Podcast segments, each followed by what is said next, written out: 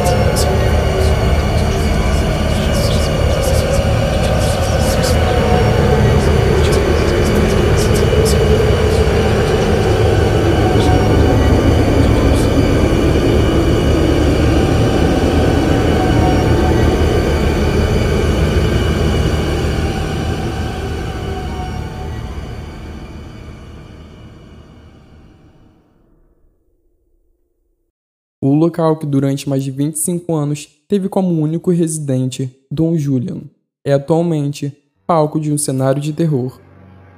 Um dia, o solitário morador encontrou um cadáver de uma menina que aparentemente havia se afogado em um dos canais da ilha. Depois da descoberta, ele passou constantemente a ouvir gritos, choros e vozes que se prolongavam em um lamento constante. Aterrorizado pelo que se atribuiu ser o sofrimento da menina falecida.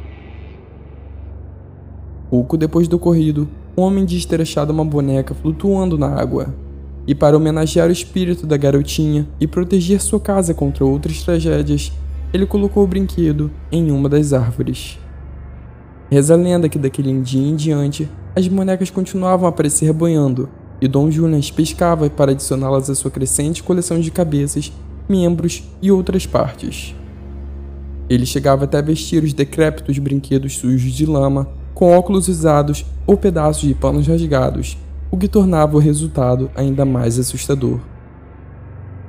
Embora a visão de decoração causasse estranhamento à primeira vista, Dom Julian era um anfitrião extremamente amigável e recebia os visitantes de braços abertos em sua casa, explicando sem inibição a história das bonecas.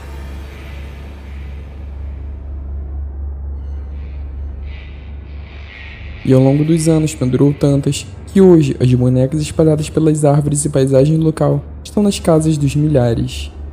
No princípio de 2001, o velho Dom Julian foi pescar com o sobrinho em um dos canais da região. Ali, confessou ao menino que há muitos anos as águas do rio eram habitadas por uma sereia que insistia em levá-lo. Não tardou muito para que um dia o sobrinho encontrasse o corpo do ancião, morto nas águas que tanto temia. Desde então, a lenda se propagou e o local passou a ser conhecido como a Ilha das Bonecas, uma paisagem marcada por uma tragédia e um mistério. Os visitantes que se aventuravam por ali asseguravam que todas as bonecas do lugar, já envelhecidas, também estão mutiladas e não têm olhos. Talvez, com suas aparências macabras, as sinistras bonecas afugentem os maus espíritos que ainda insistem em visitar e assombrar o velho lugar.